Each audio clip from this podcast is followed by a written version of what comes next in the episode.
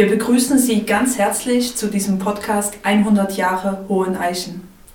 Wir, das sind Schwester Elisabeth Muche und Pater Albert Holzknecht. Heute mit Pater Willi Lambert, stellvertretendem Leiter des Hauses Hohen Eichen. Lieber Willi, darf ich dich bitten, dich ganz kurz vorzustellen? Ich bin hier in Dresden-Hoheneichen in unserem Exerzitienhaus seit sieben Jahren, jetzt im achten Jahr. Geboren bin ich in der Gegend des Bodensees in Ravensburg. Manche kennen vielleicht die Ravensburger Spiele, also von dort komme ich her. Wichtiger war für mich dort äh, der Bund Neudeutschland, neben der Schule. Für mich gab es die Schule und Bund Neudeutschland, äh, der als geistliches Motto hatte, äh, neue Lebensgestaltung in Christus. Seit 1964 bin ich bei den Jesuiten auf den verschiedenen, an etwa neun oder zehn oder 15 verschiedenen Orten in der Ausbildung, in der Tätigkeit, in Nürnberg, im Noviziat, äh, in Rom als Spiritual äh, für die Gemeinschaft christlichen Lebens, als kirchlicher Assistent und freischaffender geistlicher Schriftsteller. Und jetzt bin ich, wie gesagt, seit acht Jahren hier. Du bist ein ausgewiesener Kenner der ignatianischen Spiritualität, hast darüber in verschiedenen Büchern geschrieben und Vorträge gehalten und immer wieder auch Exerzitien begleitet. Wie würdest du Merkmale, äh, Charakteristika der ignatianischen Spiritualität benennen? Zunächst sage ich zwei Sätze äh, Ignatius habe ich kennengelernt durch seine dunkle Nacht, wo er bis an den Rand des Selbstmords kam mit seinen Skrupeln. Skrupeln ist für mich nicht unbekannt in meiner Lebensgeschichte. Richtig, jetzt mache ich einen großen äh, Sprung, richtig fasziniert hat mich bei ihm äh, die Kunst des Kommunizierens in einem Brief, den er geschrieben hat für drei Mitbrüder, die auf das Konzil von Trient äh, gingen. Und da hat er nicht geschrieben, habt ihr auch das Lexikon für Theologie, die neueste Ausgabe dabei, sondern er hat ihnen sieben Regeln geschrieben über die Kommunikation. Also er hat irgendwo gespürt, das ist für ein pastorales Großereignis, sind nicht nur die dogmatischen Inhalte, die natürlich auch, sondern ist die Weise, wie wir kommunizieren, äh, grundlegend wichtig. Und da war er ein Meister der Kommunikation. Und sein Wort, also wenn ich nur eines von ihm zitieren dürfte, dann wäre es das Wort, die Liebe besteht im Mitteilen von beiden Seiten. Spanisch hat es noch einen eigenen Klang.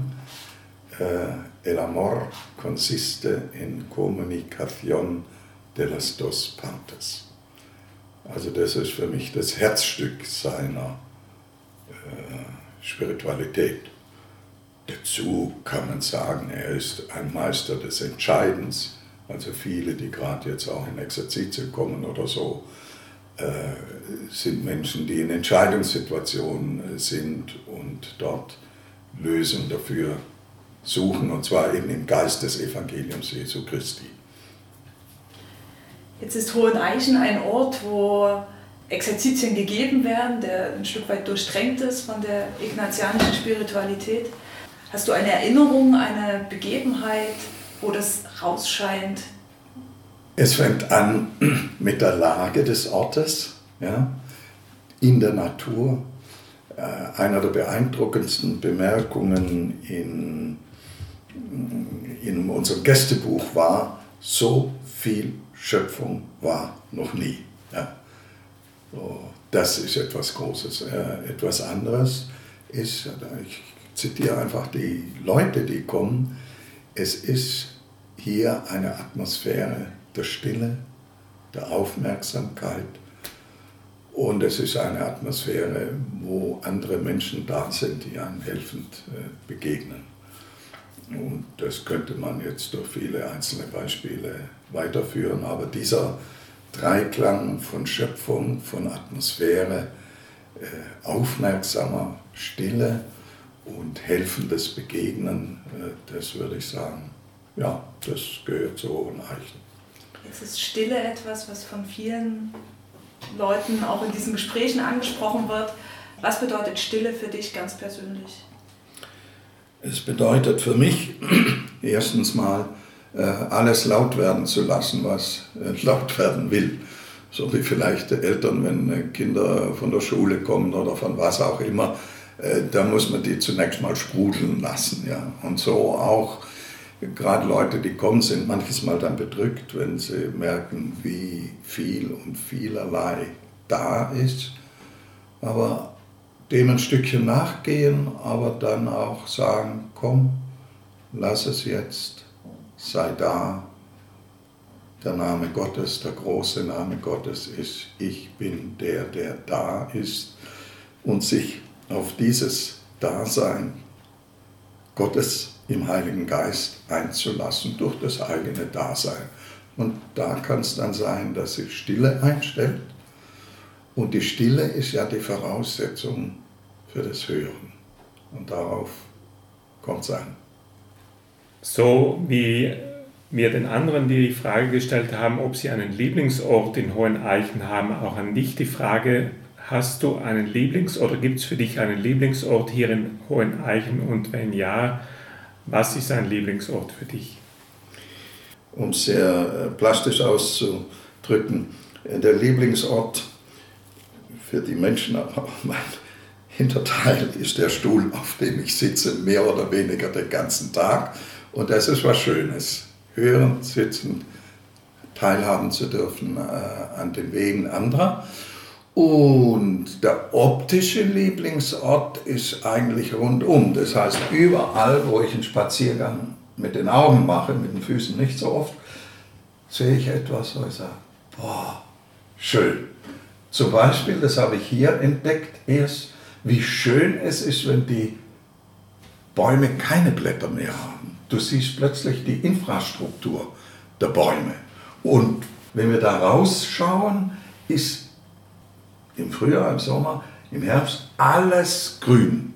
Da bist du, da fühle ich mich immer wie in einem Film in Brasilien äh, über die im Laubkronenbereich. Ja. Also das sind meine zwei Lieblingsorte mit den Augen draußen und sonst sitzend. Menschen, die hierher nach Hohen Eichen kommen, was würdest du ihnen ans Herz legen? Ich lege ihnen ans Herz, äh, dass sie ein Herz haben und dass sie das sprechen lassen sollen und ins Hören kommen. Das ist eigentlich das Wichtigste. Wir haben jetzt einige unvollendete Sätze vorbereitet und bitten dich, diese dann zu beenden. Hohen Eichen ist für mich ein guter, wunderbarer Ort für Leben. Wenn es das Exerzitienhaus Hohen Eichen nicht gäbe? Dann würden Leute sagen, das habe ich schon gehört, da würde etwas Wesentliches fehlen. Und für das 100. Jahr Hohen Eichen hoffe ich, dass es Menschen Freude und Dankbarkeit weckt. Vielen Dank, Willi, für deine Antworten. Vielen Dank.